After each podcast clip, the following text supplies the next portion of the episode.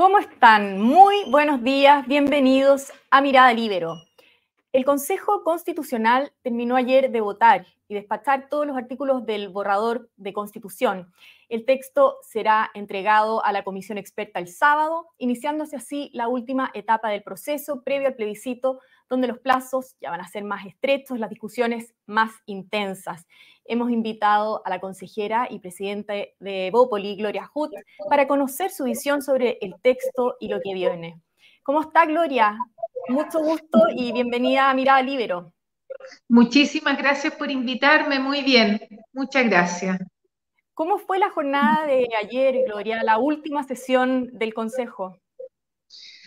Bueno, fue tan intensa como todas, hemos trabajado muchísimo y creo que ha habido un trabajo muy estructurado, de mucho rigor, de mucha dedicación creo que nadie ha fallado. Eh, yo me siento muy orgullosa de ser parte de este grupo porque en realidad el encargo eh, se ha cumplido hasta ahora. Y, ayer fueron las últimas votaciones de temas bien importantes. Había un tema de medio ambiente en que se recuperó eh, la mención al cambio climático y después el cambio constitucional. Esas fueron las últimas votaciones y ahora ya queda en manos de la comisión experta. Ahora, hoy día aparece en la portada del Mercurio usted, otros consejeros también aplaudiendo, pero no todos quedaron tan contentos. ¿Por qué aplaudió usted?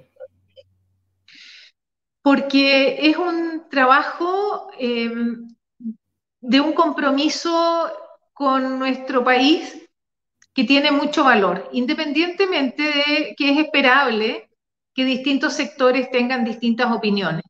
Pero ha habido una gran dedicación, y creo que los contenidos hasta ahora son un aporte. Está lleno de innovaciones en eh, equilibrio del sistema político, en descentralización, en modernización del Estado, para qué decir en participación ciudadana, en derechos sociales. Son cosas que no habíamos visto nunca en la Constitución. Y creo que eso tiene enorme valor. Me parece que independientemente de los temas que todavía queda por pulir, como acuerdo político porque son temas que reflejan visiones más bien identitarias o, son simbólicos para distintos sectores. En el resto de los temas que tienen menos carga, carga simbólica, digamos, hay aportes monumentales, que si no los no lo conseguimos ahora, yo no me imagino cuándo. Como por ejemplo, eh, como decía antes, el cambio en el sistema político o la modernización del Estado. Ahora, esta mañana yo escuchaba a la consejera comunista Karen Araya en una entrevista en Tele 13 Radio que decía que era lamentable eh, el texto y que le parecía que este texto, eh, lo que se ha votado en el Pleno, no es bueno para Chile. Para usted, entonces, supongo que no es un texto lamentable como plantea la, mm, consejera comunista. Eh, ¿Cuál es su opinión respecto a esas declaraciones? Eh, bueno, yo no esperaría que eh, Karen Araya, siendo militante comunista, emitiera una declaración distinta, porque es evidente que para ellos el texto ideal es el que se rechazó el año pasado. Y este texto está a una gran distancia de eso que se rechazó el año pasado. Entonces, no esperaría de ella un respaldo eh, y muchas de las votaciones, por ejemplo, de los últimos dos días, fueron por 48-2, en que 48 estábamos de acuerdo y solo los militantes comunistas estaban en contra.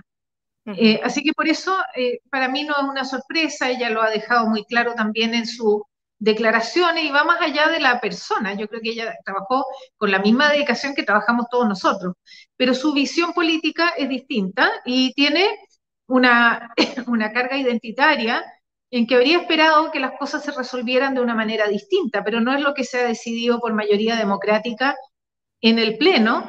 Y creo que hay, em, como digo, una distancia muy grande con lo que era su ideal, que es lo que se aprobó o, lo que se rechazó el año pasado. Eh, pero aparte de esa declaración, si uno mira objetivamente los textos, va a encontrar que hay eh, avances sustantivos respecto a lo que tiene la constitución actual y para qué decir una distancia que es un abismo con respecto a la propuesta del año pasado.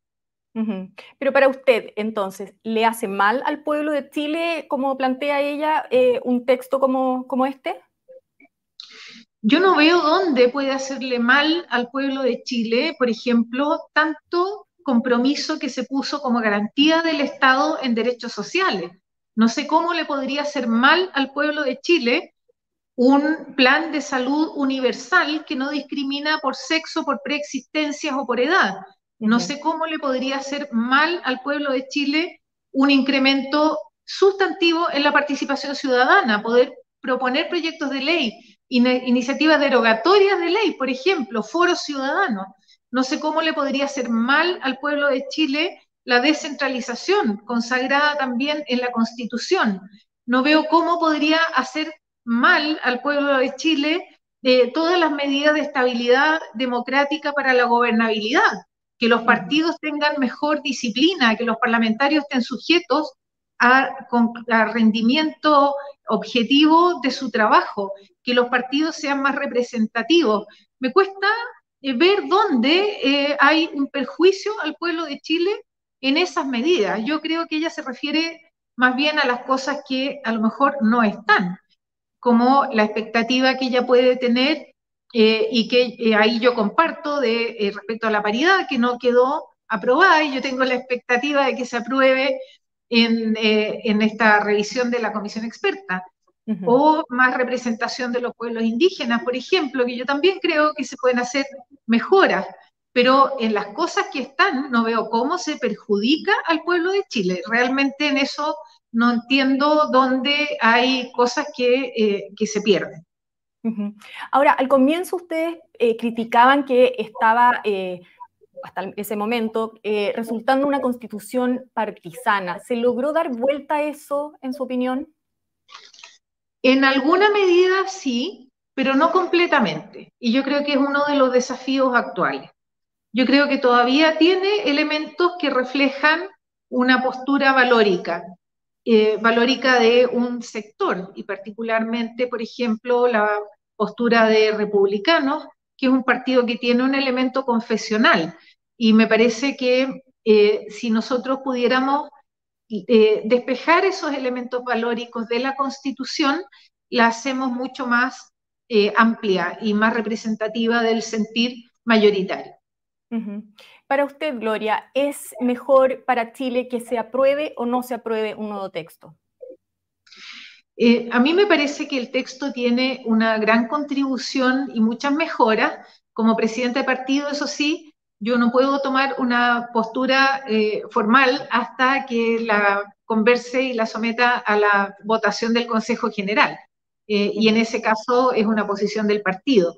Sin embargo, sería absurdo que después de todo lo que hemos trabajado y de las cosas que yo misma considero que son beneficios, eh, pudiéramos, por ejemplo, no apoyar este texto, pero tengo que ser eh, respetuosa de la institucionalidad interna del partido. En ese sentido, claro, ¿van a esperar eh, el, texto final o cuál es el, el, plan de aquí al próximo mes y las próximas conversaciones? Tenemos poco tiempo porque el 7 de noviembre tiene que estar ya el texto final entregado. Y falta todavía una etapa que es muy importante, que son los cinco... Eh, este sábado se entrega el texto formalmente a la comisión experta. Y ellos tienen cinco días para formular cambios, eh, para votarlos entre ellos mismos. Eh, tiene esto un componente nuevo que es importante y que la comisión experta es mitad y mitad. Y tiene un representante republicano. Entonces, el balance de fuerza, podemos decir, política, eh, es distinto del que había en el Pleno, lo cual espero yo que facilite los acuerdos y las conversaciones. Después, la decisión de la comisión experta vuelve al Pleno, vuelve a una votación. Si nosotros eh, durante ese periodo logramos un acuerdo transversal que se refleje en ese texto de la comisión experta, posiblemente la votación del Pleno le dé un respaldo mayoritario al texto, que eso sería el escenario ideal que a mí me encantaría por lo menos que ocurriera. Eh, eh, si no hay acuerdo, pasa a una comisión mixta que es otra instancia donde hay expertos y también consejeros. Y esa es otro, y también es mitad y mitad. De manera que también ahí hay una posibilidad de nuevos ajustes y vuelve, vuelve a haber una votación y de todas maneras vuelve al Pleno. Así que todavía faltan varias etapas que yo espero que se cumplan con el mismo rigor que se ha cumplido todo hasta ahora, no ha fallado ningún plazo, ninguna fecha, eh, todo se ha cumplido con, mucho, con mucha mm, eh, institucionalidad. Y eso espero que ocurra ahora en las etapas que faltan y que podamos tener un texto que nos refleje a todos. Me parece que el, el despeje de lo valórico es uno de los desafíos más importantes. Usted antes me contaba que, eh, bueno, están, eh, y también como presidenta de partido, están eh, muchas negociaciones llevándose a cabo, lo hemos sabido también por la prensa, para empujar esto. ¿Qué disposición real ve en el oficialismo a sacar adelante esto? Las cosas que quedan tienen, como decía antes, una carga valórico, valórica y una carga identitaria. Entonces, por eso es tan difícil, porque son temas que cada uno considera en cierta forma intransables porque son parte de su esencia. Y aquí es donde se necesita mucha generosidad, eh, que es la que vimos, por ejemplo, en la comisión experta, donde hubo muchos dispuestos a ceder en las dos direcciones para que el texto fuera transversal y por eso tuvo votación unánime. Eh, creo que ahora eh, la dificultad está justamente en esos nudos que reflejan las expectativas de cada uno para que la visión de sociedad que cada uno defiende legítimamente quede reflejada. Pero aquí lo que necesitamos es que la constitución sea el marco que acoja a todas esas visiones. Entonces, por eso el desafío es bien importante. Tiene que ser una constitución que tenga una identidad y que esa identidad eh, no necesariamente sea reflejo de un partido, sino de un objetivo de país. Y yo creo que ahí el hecho de plantearse como un Estado social y democrático de derecho es, por ejemplo, una forma de tener una identidad constitucional eh, sin que necesariamente sea la identidad de un partido. Eh, o tener, em, por ejemplo, una definición de la protección de la vida eh, más genérica, como está en la constitución actual, sin eh, amarrarla a visión identitaria de otro sector. Creo que eso es lo que falta. Falta también pulir algunas cosas que son más operacionales, que yo creo que están de sobra en la Constitución, que habría que revisar si vale la pena ponerlas ahí o no. Eh, y creo que si, se logra destrabar eso y, y, se deja una definición que recoja esas inquietudes pero sin que necesariamente sea el compromiso identitario de ningún sector, eh, podríamos tener un, texto muy bueno, muy bueno, porque en todos los demás temas que no tienen esa carga valórica, hay un tremendo avance. Entonces, para resumir y cerrar este programa, a la luz de los avances que han tenido hasta ahora, ¿está optimista? Estoy expectante.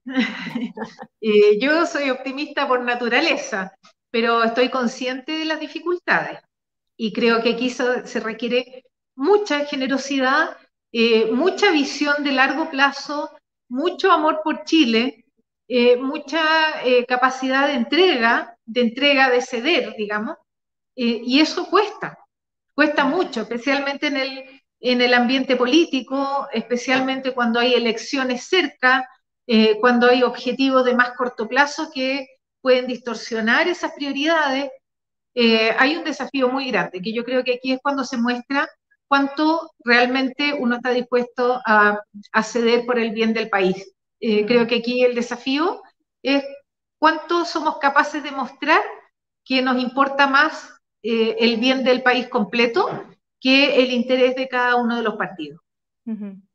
Bueno, Gloria, le quiero agradecer, muchas gracias, mucha suerte en, este, en esta última parte del proceso y que salga lo mejor para, para todo Chile. Que esté muy bien. Muchas, gracias. Gracias. Yo me, despido también agradeciendo su sintonía, en particular a los miembros de la Red Libro que hacen posible este programa. Nos volvemos a encontrar en cualquier momento con más Mirada Libero. El Libero, la realidad como no la habías visto. Haz que estos contenidos lleguen más lejos haciéndote miembro de la red Libero.